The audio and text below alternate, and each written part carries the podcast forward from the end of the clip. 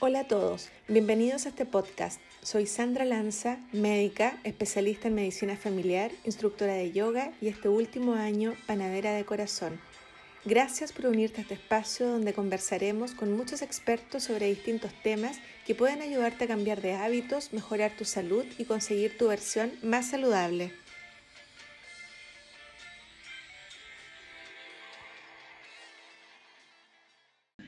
Hola, ¿cómo están? Gracias por escuchar este nuevo capítulo del podcast Tu versión más saludable. El tema de hoy estoy segura que les va a interesar muchísimo. Hoy vamos a conversar sobre demencias, principalmente Alzheimer, y cuál es la importancia de nuestros hábitos en su desarrollo. Y también saber cuál es la real importancia de la genética en la aparición de estas enfermedades. Para conversar de este tema tenemos a una invitada nuevamente internacional. Esta vez nos acompaña desde Argentina la doctora Celeste Esliman. Hola Celeste, ¿cómo estás? Muchas gracias por acompañarme hoy. Muchas gracias por invitarme. gracias.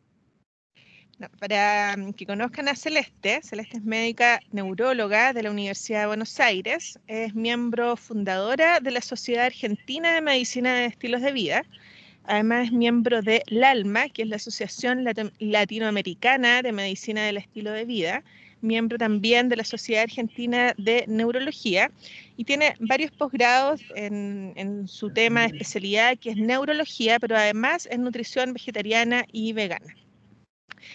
Y bueno, creo que este tema, como les dije, creo que les va a interesar muchísimo, porque es algo que yo creo que todos hemos pensado alguna vez o pensado en nuestros familiares o pensado también, lo hemos pensado para nosotros mismos. Y seguramente lo vemos con un poco de temor, eh, no solamente por el deterioro que esto pueda causar en nuestra vida, en llegar a tener quizá una vida sin, sin recuerdos, o, sino también que por la carga que esto significa, la carga emocional para los familiares y sobre todo para los cuidadores directos en general son las mujeres las que deben hacerse cargo de cuidar a, estos familiares, a estas personas cercanas que muchas veces deben dejar sus labores eh, remuneradas para poder asumir este rol, lo que significa una carga enorme.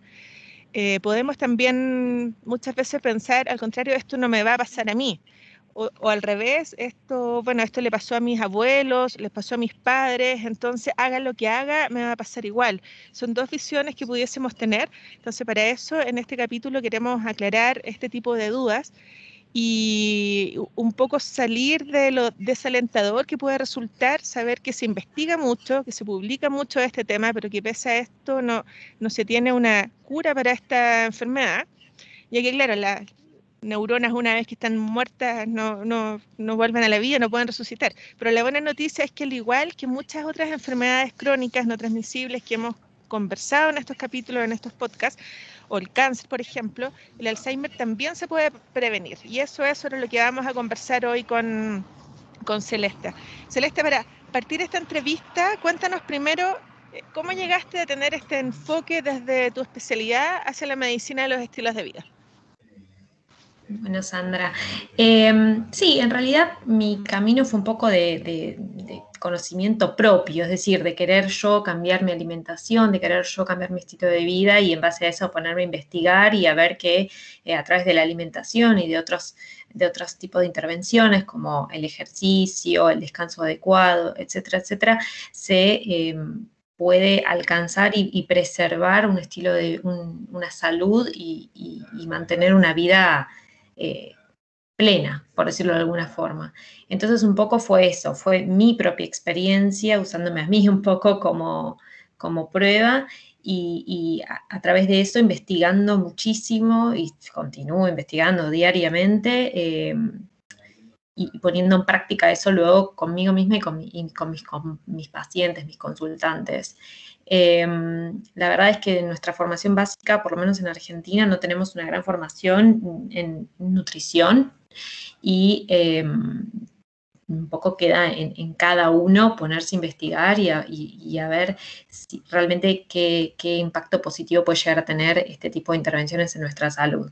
Em, así que bueno, un poco fue esto, la investigación propia, un poco eh, post eh, residencia, incluso durante en realidad la residencia de neurología, pero sí luego de la, facultad, probarlo conmigo, ver que tiene resultados, eh, ver que realmente lo que dice la evidencia científica es real, que cuando tenemos hábitos saludables mantenemos nuestra salud y prevenimos enfermedades, incluso tratamos enfermedades que de otras maneras quizás no se pueden tratar. Em, y bueno, un poco eso. Sí, yo creo que un poco como hemos llegado todos esto, un poco eh, probando con nosotros, después partiendo con nuestros pacientes, investigando, leyendo, buscando evidencia. Pero claro, como dices tú, acá en Chile es igual, en las universidades aún tampoco se enseña eh, nada de esto. Eh, Celeste, ¿nos podrías contar qué son las demencias y por qué se producen? Bien. Antes de mencionar qué es la demencia, que sería como el estadio final, digamos, de lo que puede ser un deterioro cognitivo, vamos a explicar qué es la cognición un poco, ¿no? Como para ponernos en tema. Em, nosotros tenemos como muy en mente que nuestro cerebro necesita tener memoria, por ejemplo, nuestra vida, en nuestra vida necesitamos tener memoria para recordar nuestra biografía, para recordar las cosas que nos fueron pasando a lo largo de la vida y las cosas, eh, hechos que no son externos a nosotros, cuestiones políticas, ambientales, etc. Y em, esa memoria, ese registro que tenemos a lo largo de toda nuestra vida, es importante que nosotros lo podamos preservar durante toda nuestra vida hasta el final de nuestros días, ¿no? Porque en parte eso es lo que nos hace a nosotros ser quienes somos. La memoria un poco nos da como esta em, suerte de de identificación, ¿no? De quiénes somos nosotros y quiénes son los demás y en qué contexto socioeconómico nos manejamos. Pero no solamente la memoria es importante, sino también la capacidad de mantener la atención, la capacidad de organizarnos, de nuestras, lo que son las funciones ejecutivas, ¿no? Nuestra capacidad de em, organizar, planificar, monitorear qué es lo que estamos haciendo, nuestra capacidad de tener juicio respecto a lo que estamos haciendo, nuestra capacidad de interpretar el espacio en el que estamos, que son lo que se llaman funciones visoespaciales, es, decir, interpretar las distancias de un lugar a otro, de, de dónde está tal cosa, dónde nos encontramos situados en el espacio, etcétera, etcétera. Eh, por lo tanto, no hablamos solamente de memoria, sino que hablamos de atención, hablamos del lenguaje también. El lenguaje también es una función mental, es una función cognitiva, digamos, y es muy importante que podamos preservar todas estas funciones. Cuando estas funciones se empiezan a alterar, entonces de pronto no tenemos tan buena memoria o empezamos a tener ciertas dificultades para organizarnos, para realizar cálculos, para hacer actividades que antes sí podíamos hacer fácilmente, para aprender cosas nuevas, incluso o incluso para hablar. Nos empiezan a costar eh, que nos salgan algunas palabras o tener ciertas dificultades con la escritura, o mismo para organizarnos en el espacio, ¿no? Como que empezamos a darnos cuenta de que por ahí salimos a la calle y nos desorientamos un poco. Este tipo de cosas, cuando se empiezan a producir, nos hablan de que hay un deterioro cognitivo leve. Este deterioro cognitivo leve es un estadio en el cual la persona empieza a tener ciertos problemas, pero que no eh, impactan negativamente en su funcionalidad ni en su independencia. Es decir, que esta persona tiene un deterioro cognitivo leve, pero puede perfectamente seguir haciendo todas sus actividades básicas. Por ejemplo, puede cocinarse, puede bañarse, puede incluso trabajar. Entonces, si esto llegase a progresar a un estadio mayor, esto produciría una demencia. Entonces vamos a definir demencia como el estadio básicamente final, si bien la demencia tiene distintos grados, en leve, moderado, severo, de este deterioro cognitivo en el cual la persona tiene un un problema en ser independiente. Necesita ayuda de los demás, que generalmente suelen ser cuidadores familiares y generalmente suelen ser mujeres, algo que vos mencionaste al principio. Eh, necesita ayuda para diversas actividades que pueden ir desde cocinarse, comer, bañarse, hasta básicamente manejar toda la economía de su hogar, etcétera, etcétera. Entonces, la demencia es cuando tenemos algún tipo de impedimento en nuestra independencia. No es que necesariamente el deterioro cognitivo vaya a ir siempre hacia una demencia, y ahí es donde estamos nosotros, teniendo que trabajar justamente en tratar de enlentecer o de evitar que esto se produzca. No todo deterioro cognitivo va hacia demencia y no toda persona necesariamente tiene que tener un deterioro cognitivo. Antes se asociaba a la edad como el único factor de que, bueno, listo, voy a tener, en algún momento voy a empezar a tener fallas y voy a perder mi independencia. Y esto ya sabemos que no es así. En el envejecimiento normal puede haber ciertos problemas para diversas actividades que quizás antes nos resultaban más fáciles o que las hacíamos de manera más rápida, como por ejemplo aprender cosas nuevas, pero no necesariamente tenemos que tener un deterioro en nuestra funcionalidad. Eso no es envejecimiento normal, ¿sí? El envejecimiento normal es mantener todas nuestras cognición, toda nuestra cognición preservada hasta el último día de nuestra vida. Perfecto, Celeste, muchas gracias. ¿Y nos podrías hablar un poco de, sus causas?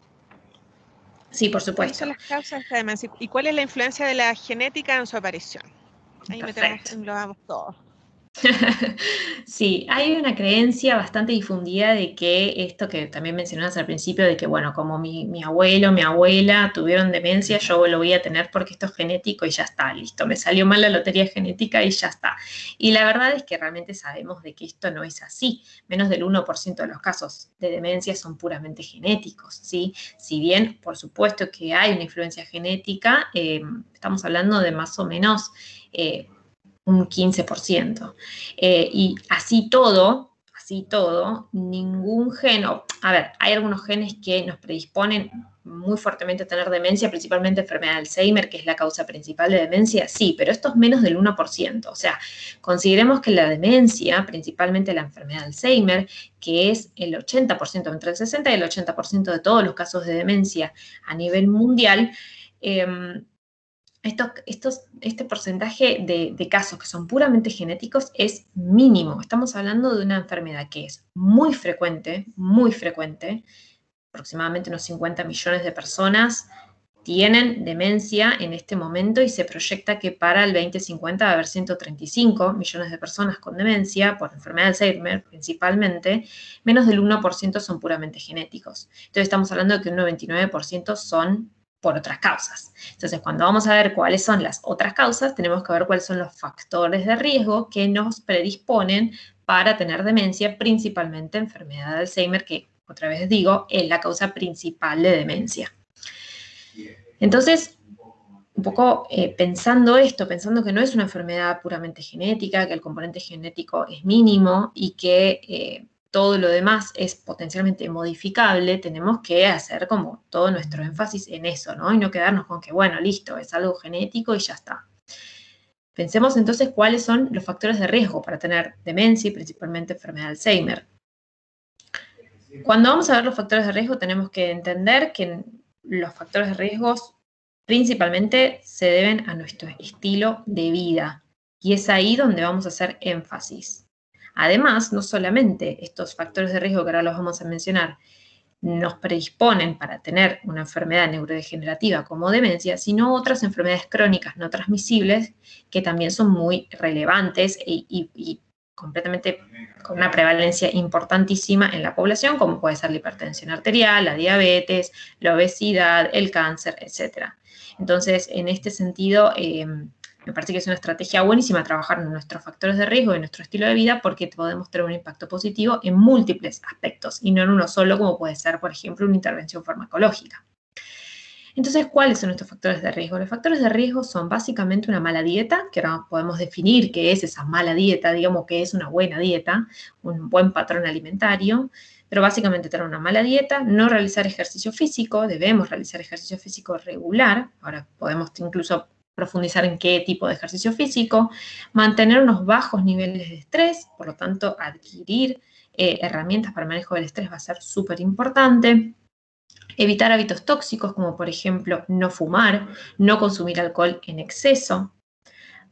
tratar de mantener un buen ánimo a lo largo de nuestra vida. Sabemos que la depresión es un factor de riesgo para tener demencia. Y otro tipo de factores de riesgo, como pueden ser otras causas, como por ejemplo evitar traumatismos eh, cerebrales, evitar em, problemas de oídos, si nosotros no escuchamos bien, necesitamos evaluar eso y trabajarlo porque la hipoacusia no tratada es un factor de riesgo para, para tener demencia también. Bueno, y otra cosa que me parece súper importante es un mal sueño, que también es súper importante que lo preservemos no solamente para la demencia, sino para otras enfermedades crónicas no transmisibles también. Entonces, realmente lo que estoy diciendo es el estilo de vida eh, a líneas generales. Y a través de un buen estilo de vida podemos prevenir hasta un 60% o más, o sea, 60% siendo conservadores, que es lo que dice eh, la última comisión Lancet del año pasado eh, sobre demencia. 60%. En países eh, subdesarrollados, como es Argentina, puede ser incluso más que el 60%. Y tenemos en mente también que el 60% de los casos de demencia a nivel global se encuentran en países subdesarrollados, con lo cual todas las estrategias que podamos hacer sobre el estilo de vida, que son costo efectivas y pueden tener un impacto en millones de personas de manera positiva. Con lo cual, me parece que, es, llamativo que no haya más difusión. Gracias, Sandra, por invitarme a hacer difusión respecto a esto, porque realmente eh, necesitamos eh, entender el poder que puede tener el estilo de vida en prevenir enfermedades que son extremadamente prevalentes en nuestra población. Celeste, ya, ahora que ya sabemos que estos son los mismos factores que, pueden desarrollar una enfermedad de Alzheimer, otras demencias, que son los mismos que, provocan otras enfermedades crónicas no transmisibles o el cáncer, hablemos un poquito específicamente de ello en relación a este tema. Por ejemplo, em, en el caso de la alimentación, ¿cuáles son las recomendaciones para la prevención del Alzheimer en relación a este tema específico? Bien. Em, respecto a la alimentación, se han probado diversos tipos de patrones dietarios o de dietas. Eh, se encuentra la dieta mediterránea, que es muy conocida por todos, la dieta DASH, que es una dieta que, se, que se, en realidad se generó para el control de la hipertensión arterial, y recientemente, en el 2015, el grupo de Marta Morris en Chicago desarrolló la dieta Mind. La dieta Mind básicamente es un híbrido entre la dieta DASH y la dieta mediterránea. Lo que tiene diferencia entre estas, de estos otros dos patrones dietarios es que hace un un énfasis particular en, los vegetales de hoja verde y en los frutos rojos. Ahora, esto no significa que necesitamos consumir frutos rojos todos los días o vamos a tener Alzheimer. No. Nuevamente, el énfasis siempre está puesto en el patrón dietario, es en el macro de lo que consumimos. ¿Y qué son esos alimentos que van bien, que esos alimentos que siempre tienen puntajes positivos en los estudios? Bueno, son las frutas, son los vegetales crudos y cocidos. En este caso, con la dieta Mind, son los vegetales, especial énfasis en los vegetales de hoja verde, por ejemplo, la espinaca, las lechugas, el cale, las crucíferas, por ejemplo, el brócoli, el coliflor, etcétera. Los frutos rojos dentro de lo que son las frutas, pero también las legumbres, que son alto contenido en hierro, alto contenido en fibra Em, los granos integrales, ¿sí? por ejemplo, el arroz, em, el mijo, la cebada, etcétera, que sean integrales, es decir, que, sean mínimamente procesados y em, el consumo de ultraprocesados limitarlo al mínimo, mínimo, mínimo o, incluso evitarlos. Em, como puntajes negativos normalmente suelen estar las carnes rojas, suelen estar todo lo que son los, panificados, los alimentos ricos en azúcares libres, no así las frutas enteras, pero sí las, por ejemplo, las gaseosas, las sodas, todos estos em, comestibles que tienen alto contenido en azúcar, en, alto contenido en grasas que no son saludables, em, en grasas trans, en, aceites vegetales incluso, pero hidrogenados que no son saludables para nuestro cuerpo y grasas saturadas, como se encuentran, por ejemplo, los alimentos de origen animal. Entonces, si uno lo tiene que traducir en castellano y fácil para todo el mundo, es comer más plantas en lo posible, mínimamente procesadas y limitar lo máximo posible los alimentos de origen animal. Eso incluye las carnes de todo tipo y los lácteos. Muy bien, Celeste, muchas gracias. Y ahora, en relación a la alimentación también, eh, ¿es relevante el método de cocción de los alimentos? ¿Nos podrías contar tú algo respecto a estos eh, productos finales de la licosidación? Sí, em, realmente hay, mucho trabajo relacionado a los productos finales de glicosilación avanzada o AGES, porque eh, más allá de que de por sí este tipo de, de, productos que se pueden generar tanto por, o sea, los podemos incorporar tanto por los alimentos que consumimos, que muchas veces ya tienen AGES, por ejemplo, alimentos ultraprocesados, o porque nosotros lo generamos a través del método de cocción, como vos mencionaste, Sandra, por ejemplo, cuando calentamos mucho las comidas o cuando utilizamos em, otros métodos de cocción que no sea, por ejemplo, hervir la comida o utilizar técnicas de em, cocción al vapor. Eso serían como cosas buenas que limitan la producción de ajes o, por ejemplo, utilizar em, marinados previos con em, medios ácidos, por ejemplo, vinagre. Todas esas técnicas que acabo de mencionar reducen la posibilidad de que se generen ajes. ¿Y por qué me importa estos ajes? O sea, ¿por qué son importantes estos ajes? Bueno, los ajes son sustancias que se unen a unos receptores en nuestro cerebro, por lo menos eh, vamos a, a dedicarnos un poco justo a lo que es la parte de Alzheimer, que es lo que nos trae hoy al podcast. Respecto a lo que es el Alzheimer, estos AGEs son sustancias que producen muchísimo estrés oxidativo, que producen inflamación. La enfermedad de Alzheimer y otras enfermedades neurodegenerativas nos están hablando de que hay una inflamación crónica, como en otras enfermedades crónicas no transmisibles. Todo lo que podemos hacer para que nuestras neuronas tengan una mitocondria que funcione bien y tengan menor estrés oxidativo, va a ser positivo. Los AGEs producen estrés oxidativo, con lo cual no vamos a querer consumirlos de manera exógena y también vamos a querer tener un buen control en, nuestro, en nuestra glucemia, no tener diabetes, no tener otros factores de riesgo cardiovascular para que no se produzcan en nuestro cuerpo estos AGEs que van a producir mayor estrés oxidativo y por lo tanto mayor daño neuronal. No solamente además eh, a nivel general de lo que es el estrés oxidativo, sino que ya se sabe que una sustancia que es muy importante en la enfermedad de Alzheimer, que es el beta-amiloide, eh, se une a los mismos receptores que se unen los AGEs. Y a medida que hay más AGEs, hay más receptores para los AGEs también. Con lo cual, esto es, por ahí es un poquito más complejo y, y, excede quizás, pero lo que quiero que se entienda es que este tipo de productos tienen una relación directa con una de las proteínas que se depositan en la enfermedad de Alzheimer. Por lo tanto, reducir este tipo de productos, este tipo de sustancias en realidad, va a favorecer a que no solamente no se produzca enfermedad, sino que también tengamos un mejor control de esta enfermedad. Por lo tanto, es relevante reducir el consumo de AGES, que nuevamente mm, remito a lo mismo, se encuentra principalmente en productos ultraprocesados y de origen animal em, para nuestra salud cerebral en general. Gracias, Celeste. Sí, bueno, efectivamente ahí quisiera reforzar, tal como lo, lo comenta Celeste, que nosotros también producimos estos ajes, pero no, eh, los depuramos naturalmente. Y las fuentes externas, bueno, aparte del tabaco, son estos alimentos generalmente de origen animal y sus derivados que están cocidos en este, nuestros métodos de cocción de calor seco. Y ahí quisiera nombrar y hacer énfasis em, en los elementos top que contienen estos ají, que son los pollos, los, por ejemplo, los pollos a las brasas, los pollos fritos, los tocinos, em, las salchichas, los bistec apanados, todos estos tipos de alimentos, como mencionó Celeste, cocidos con estos métodos de calor seco, son muy dañinos no solamente para nuestro cerebro, sino también para otros órganos y para nuestra salud en general. Entonces, para que lo consideremos y si podemos, por favor, los evitemos. Eh, ahora, conversamos hace un rato de otros factores que, influían en la salud de nuestro cerebro. Dentro de ellos está la actividad física. ¿Cuál es el impacto de la actividad física? ¿Cuáles serían algunas recomendaciones así como más específicas para evitar la aparición de las demencias?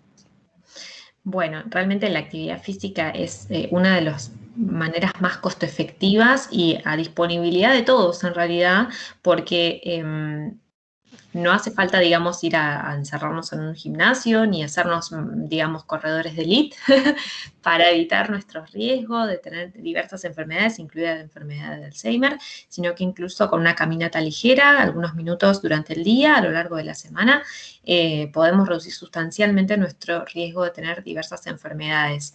Em, las recomendaciones para prevenir la demencia implican no solamente ejercicio aeróbico, idealmente unos 150 minutos semanales, que es lo que además recomienda la OMS, sino también tratar de eh, generar ejercicios eh, combinados, que incluyan ejercicios de fuerza también, porque eso además no solamente eh, nos ayuda a prevenir nuestras enfermedades eh, crónicas no transmisibles, sino que también reduce el riesgo de tener fracturas, favorece a que no se pierda tanta masa muscular en, personas añosas. Esto es algo muy importante porque naturalmente se pierde, existe la sarcopenia asociada a la edad, digamos, perdemos masa muscular con la edad, eso aumenta el riesgo de caídas y por, y por lo tanto de internaciones prolongadas y en personas que ya tienen algún deterioro cognitivo, esas internaciones tienen un efecto muy negativo. Cualquier tipo de internación por cualquier motivo una persona con algún tipo de deterioro cognitivo preexistente implica un declive en, ese, en, ese, en esa mente, digamos, con lo cual va a ser muy importante evitar caídas, evitar fracturas, evitar accidentes. Por lo tanto, en ese sentido también es importante hacer ejercicio, pero en lo que nos compete particularmente, el ejercicio produce un incremento en una sustancia neurotrófica produce un montón de cosas, como neuroplasticidad, como aumento de la vasculatura, como mejoría del estrés oxidativo, pero particularmente hay una sustancia muy importante que cada vez tiene más eh, protagonismo, que es el BDNF, que es un factor neurotrófico, que lo que hace es estimular la síntesis de neuronas nuevas, o sea, que se generen nuevas neuronas, que se generen nuevas conexiones y que mejore esta plasticidad neuronal. Y esto em, podría incluso compensar em, la atrofia esperada con la edad de una, de una parte de nuestro cerebro que se llama hipocampo, que ahí se aloja la memoria básicamente, o es una de las partes más importantes relativa a la memoria, que se atrofia normalmente, digamos, con la edad un poquito del 1 al 2% anual. El ejercicio físico que hace que se libere este factor neurotrófico hace que se compense esa atrofia y que justamente este hipocampo, que es, digamos, esto, o nuevamente, este lugar muy importante en nuestro cerebro para la memoria, no se atrofie o no se atrofie tanto. Con lo cual, em, realmente el impacto del ejercicio creo que em, en los próximos años incluso cada vez sabremos más al respecto porque ya se sabe eh, múltiples, pero múltiples, muy complejo eh, el efecto positivo que tiene el ejercicio para el cerebro, para la memoria, para preservar la salud y también como tratamiento en personas que ya tienen algún tipo de deterioro. Eh, y, realmente es, em, como mencioné al principio, es algo muy costo efectivo, cualquiera puede tener la capacidad de ir a dar una vuelta ligera, digamos, de hacer, de hacer un buen ejercicio, no hace falta ser maratonista para tener los beneficios, así que em, nada, eso, realmente la recomendación entonces como para prevención, como para pasarlo limpio, es hacer un ejercicio aeróbico combinado con ejercicios de fuerza y, y ejercicios de estiramiento y stretching también. Buenísimo, Celeste. Y Hablando de los otros pilares de la medicina del estilo de vida, por ejemplo, el manejo del estrés o el mantener bajos niveles de estrés en nuestra vida, ¿cómo influye la aparición de, de alguna demencia del Alzheimer? Mm, bien, sí, realmente eh, es muy importante el tema del manejo del estrés. Cada vez sea, si hay más evidencia, por ejemplo, con técnicas como el mindfulness, que es una técnica de meditación, digamos, para trabajar nuestra atención sostenida, si se, quiere, de alguna forma, simplificándolo. Eh, hay bastantes trabajitos muy lindos hechos con mindfulness y em, deterioro cognitivo, tanto como demencias, como para deterioros cognitivos leves, incluso en población sana también. Eso nos permite bajar nuestros niveles de estrés, por lo tanto, eh, mejoramos lo que son nuestras conexiones neuronales, nuestra sinapsis y mejoramos también la estructura cerebral. Eh, y además, me parece importante no solamente en las personas, digamos, como tratamiento o como prevención para uno mismo, sino también en las personas que eh, cuidan a estas personas que tienen demencia, que tienen algún tipo de deterioro cognitivo. Es importante tener diversos tipos de herramientas para el manejo del estrés, ya que el estrés del cuidador eh, es algo muy, muy frecuente, muy importante y está en nosotros también dar las herramientas o por lo menos prescribir eh, herramientas para manejo del estrés en las personas que cuidan personas con enfermedad de Alzheimer, que en general suelen ser familiares, suelen ser las principalmente hijas, o sea, dos tercios de las personas que cuidan a personas con Alzheimer son mujeres y suelen ser familiares, eh, con lo cual eh, no solamente esto que mencionaba, el manejo del estrés es relevante para el paciente y es relevante para el núcleo familiar o los cuidadores. Gracias, Celeste. Ahora, Hablamos delante en relación a la alimentación, el consumo de una alimentación basada en plantas que pudiese tener ahí algún efecto, claro, los antioxidantes. ¿Cuál es el rol o la utilidad de los suplementos? Porque pudiésemos pensar que bastaría con tomarnos, no sé, una capsulita de antioxidantes y con eso resolvemos el tema. ¿Cuál es el verdadero rol de, estos suplementos en el desarrollo de esta enfermedad? Bueno, yo eh, si tuviese que decir ¿Qué suplemento es necesario? Eh, cuando hacemos una alimentación basada en plantas, el único suplemento que es necesario, si no podemos obtenerlo a través de alimentos fortificados de buena calidad, es el suplemento de vitamina B12. Ese suplemento necesitamos tenerlo porque realmente la vitamina B12 es, muy relevante en, lo que es eh, la enfermedad de Alzheimer y demencias, eh, por su capacidad de reducir la homocisteína, que es un metabolito tóxico para el cerebro, que aumenta, riesgo, que aumenta el riesgo de tener enfermedad de Alzheimer. Con lo cual, si tuviese que elegir un suplemento, solamente elegiría si es que no podemos tenerlo de otras formas. Eh, por lo menos en Argentina no hay alimentos fortificados con B12 que sean de buena calidad, por lo tanto debemos incorporarlo a través de suplementos y es el único suplemento del cual realmente eh, hay evidencia que se debe utilizar. Otro tipo de suplementos en la bibliografía, suplementos con antioxidantes, multivitamínicos, etcétera, etcétera, realmente no han demostrado los beneficios eh, que puede tener eh, consumir esos mismos antioxidantes de manera natural con los alimentos. Esto tiene que ver también porque el suplemento extrae un antioxidante, extrae una molécula y cuando vemos el patrón alimentario es muy complejo cómo interactúan todas estas sustancias a nivel cerebral y en la prevención de enfermedades. Por lo tanto, es muy difícil extraer una sola sustancia y decir, bueno, por ejemplo, no sé, vitamina C. Bueno, listo, la vitamina C entonces reduce el estrés oxidativo. Sí, pero interactúa eh, con otras sustancias. Y además, cuando consumimos una manzana, no solamente con consumimos o cuando consumimos un limón o una naranja, no consumimos solamente vitamina C, consumimos un montón de otras sustancias que son beneficiosas y que trabajan de manera sinérgica entre sí. Por lo tanto, eh, yo no recomiendo el uso de suplementos, mucho menos de multivitamínicos.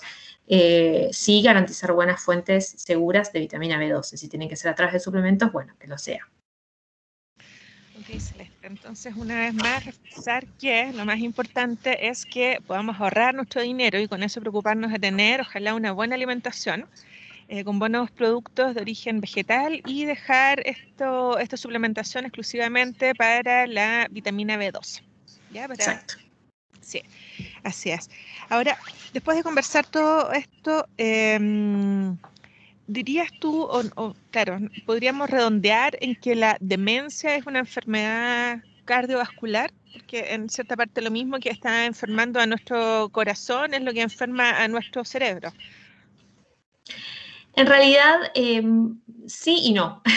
o sea, la demencia por enfermedad de Alzheimer es una enfermedad neurodegenerativa, digamos, es independiente de los factores de riesgo cardiovascular, pero los factores de riesgo cardiovascular, o sea, la enfermedad cardiovascular, eh, nos predispone para tener este tipo de enfermedades neurodegenerativas. Es decir, se puede tener una enfermedad de Alzheimer sin tener, por ejemplo, diabetes, hipertensión, síndrome metabólico, sí, se puede perfectamente pero es muy común que coexistan porque se alimentan entre sí.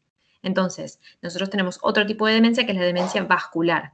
Juntas, en la demencia por Alzheimer y la demencia vascular, son más o menos el 90% o más de todas las demencias que se dan a nivel global. Y es muy común que coexistan en la misma persona. Pero son independientes, o sea, podemos tener una sin tener la otra. Ok, Celeste. Y ahora ya eh, como resumiendo, eh, ¿cuáles serían tus principales recomendaciones para la prevención del Alzheimer? Un resumen de, toda la entrevista. Bueno, primero eh, la prevención ¿Cuándo? ¿Cuándo prevenimos? A lo largo de toda la vida. Me parece que esto es importante porque siempre solemos hacer énfasis en personas más añosas, quizás ya en la, tercera edad, empezar a hacer prevención en ese momento. No, la prevención tiene que ser a lo largo de toda la vida. De hecho, ya se sabe que hay personas que son más inactivas a lo largo de su, de su edad joven, digamos, o personas que fuman, o personas que mantienen, por ejemplo, niveles de colesterol altos en la mediana edad, tienen riesgo de tener enfermedad de Alzheimer tres, cuatro décadas después. Por lo tanto, es súper importante hacer prevención a lo largo de toda la vida. ¿Cuáles son estas, estas eh, dónde hacer énfasis, digamos, en la prevención? Bueno, como mencionamos en la alimentación, tratarse una alimentación lo más vegetal, integral posible, libre de ultraprocesados, hacer una buena rutina de ejercicio físico, que esto se mantenga en el tiempo, que lo podamos mantener, o sea, buscar un ejercicio combinado idealmente que nos guste, que lo podamos sostener en el tiempo y a lo largo de toda la vida. Tener un buen sueño reparador, esto quiero hacer énfasis con esto porque es súper importante, tengamos en mente que la memoria y el aprendizaje se consolidan durante el sueño. El sueño es, es algo muy importante y relevante para mantener nuestra salud cerebral, con lo cual hay que garantizar un buen sueño reparador es decir, en cantidad y en calidad, eh, ambas. Em, tener, estimularse cognitivamente, hacer actividades que nos gusten, por ejemplo, estudiar, aprender a tocar un instrumento, leer, todas las actividades que nos produzcan eh, un desafío cognitivo, o sea, desafiar nuestra cognición, desafiar a nuestro cerebro a aprender cosas nuevas, eso estimula la síntesis de nuevas conexiones neuronales, mejora eh, la sinapsis, etcétera, etcétera con lo cual va a ser súper, súper importante. Y algo que muchas veces no se menciona, pero que también es súper relevante, es el tema psicosocial, mantener buenas relaciones interpersonales, no aislarse, no tener, em, digamos, no, no dejar de lado este estímulo que nos dan las otras personas, si tienen que ser a través de, medios electrónicos que lo sea, digamos, pero no perder esa, conexión social, que es algo súper importante y y que es absolutamente necesaria para el cerebro humano y también hacer un buen control de todo lo que es el manejo del estrés, como ya mencionamos, y tratar de evitar la depresión. La depresión es un factor de riesgo para tener enfermedades neurodegenerativas como enfermedad de Alzheimer y es súper importante que las abordemos como parte del tratamiento integral de la salud de la persona.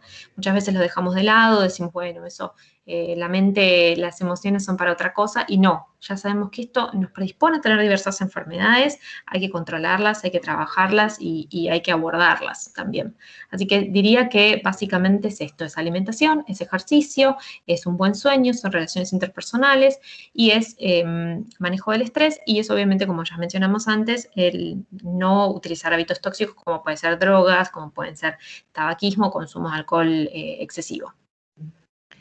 Ya, buenísimo. Y esto que nos cuenta Celeste es eh, muy lindo, maravilloso, no sé cómo decirlo, porque en el fondo estas medidas de prevención que ella nos dice no son exclusivas para, para las demencias, sino que nos pueden ayudar a prevenir un grupo enorme de, de, enfermedades. No es que yo diga esto va a prevenir el Alzheimer, esto me va a prevenir del infarto, esto de la obesidad, de la diabetes. En el fondo son las mismas medidas que si las las implementamos en nuestra vida, pueden evitar la, aparición de un grupo muy grande de enfermedades. Celeste, y ahora como últimas preguntas, son las preguntas más random que van al final del capítulo. Quisiera preguntarte eh, por algún hobby que nos puedas contar que tengas y algún libro que nos quieras recomendar. Un libro no necesariamente de medicina, sino algún libro que, que te guste, que tú recomiendas. Que me guste a mí. Ay, qué lindo, esta pregunta me gustó. eh, bueno, a ver, hobbies, mis hobbies, a mí me gusta mucho la jardinería, o sea, realmente eh, tocar tierra, estar con las plantas, es algo que, cada vez estoy explotando un poquito cada vez más, eh, con, suerte ahora próximamente empezaré mi propia huerta, realmente es algo que, me produce muchísima satisfacción y que me ayuda mucho a manejar el estrés, eh, y cocinar también me gusta un montón, pero, pero esto de este nuevo hobby que tengo con, con el tema de las plantas es muy lindo porque es algo que podemos hacer al aire libre, por lo tanto, no solamente tiene estos beneficios puramente por el hobby, sino también por el contexto en el que estamos, ¿no? Es, muy saludable en ese sentido. Así que yo recomiendo fuertemente, si les interesa, eh, meter manos en la tierra es súper terapéutico, por lo menos para mí. Em, y como libro, eh, si quisiera recomendar algún libro, bueno, tengo muchos para recomendar, pero me puede recomendar uno de ficción que que, realmente me ha gustado mucho, que se llama Kafka en la orilla, es un libro de Murakami eh, y, es un libro muy, muy lindo y amoroso para todas las personas que lo quieran leer, los invito, realmente es, bueno, es uno de mis libros favoritos, así que voy a recomendar ese libro, nada, nada, nada científico, bien ficción. Eso, gracias Celeste. Había dejado de preguntar los libros porque me estaba comprando todos los libros que recomendaban los invitados.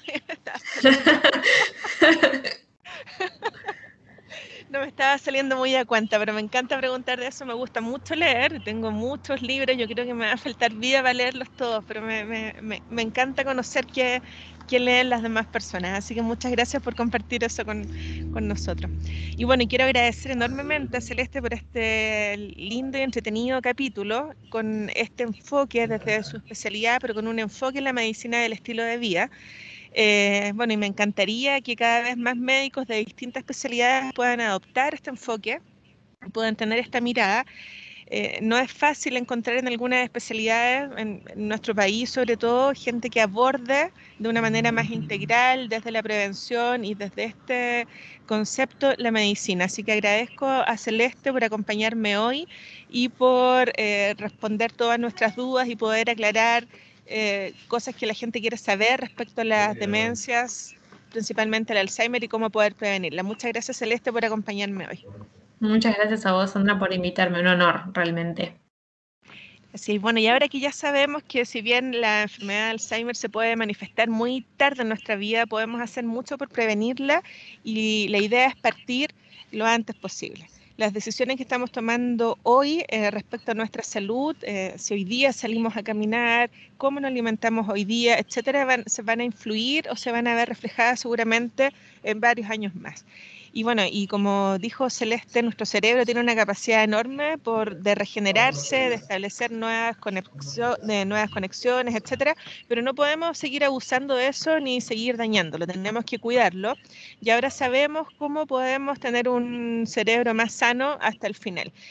Y como también conversábamos, las medidas para poder tener un cerebro más sano no son exclusivas, sino que son las mismas que nos van a poder tener, permitir tener un corazón más sano, un riñón más sano en general, un cuerpo más sano, una vida más saludable y también más feliz.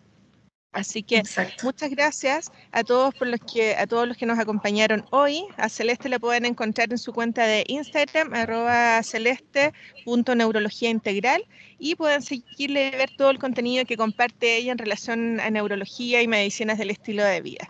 Si les gustó este capítulo, por favor compartan, difundan, puedan comentar en mi cuenta de Instagram. Les dejo un abrazo grande a todos, una muy buena semana y nos vemos en un próximo capítulo de tu versión muy saludable.